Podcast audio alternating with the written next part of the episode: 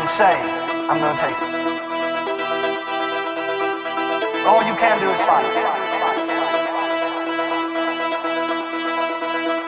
I get I have this tendency, in case you didn't know, to really scream and get excited when I preach. So just every once in a while, not all the time.